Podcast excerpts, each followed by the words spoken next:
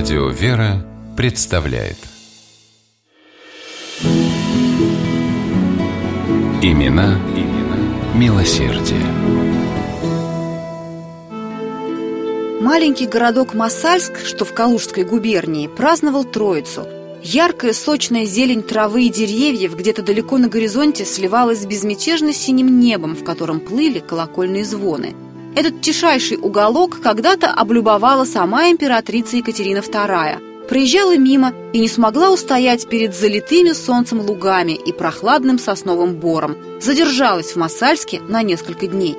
В екатерининские времена появились в Масальске и помещики Хлюстины. Приехали издалека, купили здесь земли и поселились в уютном и спокойном городке.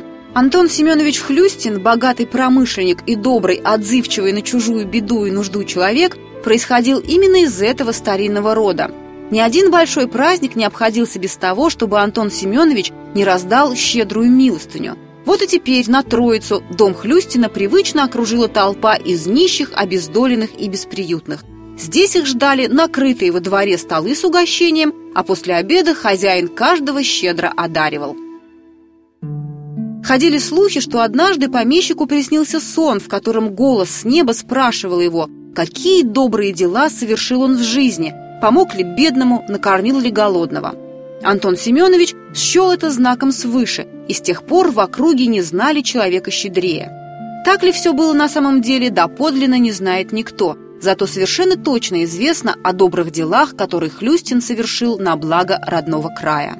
В Масальске Антон Семенович взялся за перестройку старинного XIV века храма Святой Пороскевы Пятницы. Старая церковь была деревянной, очень ветхой, и очередного ремонта просто не выдержала бы. Поэтому ее полностью разобрали, оставив лишь фундамент, на котором на средствах Люстина и был возведен новый каменный храм. Еще одну церковь в честь святых мучеников Бориса и Глеба построил Антон Семенович на городском кладбище. В 1805 году Антон Хлюстин направил калужскому губернатору письмо. В нем помещик из Масальска просил дозволения на строительство в Калуге богадельни для инвалидов и умалишенных. Все работы Антон Семенович брался провести за собственный счет и запланировал смету в 60 с лишним тысяч рублей. Губернатор разрешение дал, и в том же 1805 году строительство началось. Здание богадельни затейливой архитектуры с башнями и флигелями постепенно росло – Рядом с ним Антон Семенович сложил церковь святого благоверного князя Александра Невского. В это же время в родном Масальске Хлюстин взялся за столь же грандиозный проект – строительство Никольского собора. Антону Семеновичу помогали сыновья Семен и Михаил. Глядя на старания отца, они невольно проникались духом благих дел. Хлюстин поручил им строительство храмов на принадлежащих ему землях в Шуи, Любоне, Кузьминичах и Желане. На сыновей Антон Семенович возлагал большие надежды, чувствуя, что дни его клонятся к закату. Он понимал, что уже не успеет достроить богадельню и собор, и надеялся, что его дети достойно завершат начатое. Семен и Михаил оправдали отцовские надежды. Вокруг заложенной Антоном Семеновичем богадельни постепенно вырос целый городок с аптекой, больничными корпусами и сиротским домом.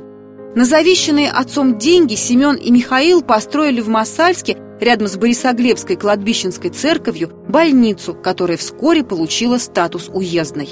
Достроили братья Хлюстины и Никольский собор. Все, кому довелось его видеть, говорили, что по своей красоте он превосходил многие губернские храмы. С длинным серебряным шпилем на колокольне собор был издалека виден каждому, кто подъезжал к Масальску. Больничный городок в Калуге до сих пор функционирует. Сегодня там располагается городская больница номер 4. А вот Никольский собор в Массальске в годы революции, как и тысячи других храмов по всей России, сравнялись с землей. В конце 90-х храм решили восстановить. Отыскали в архиве оригинальные хлюстинские чертежи, раскопали фундамент и неожиданно обнаружили могилу самого Антона Семеновича. Создателя храма торжественно перезахоронили, а саму находку восприняли как своего рода благословение на восстановление собора. В 2002 году его двери вновь распахнулись для верующих. Имена, имена милосердие.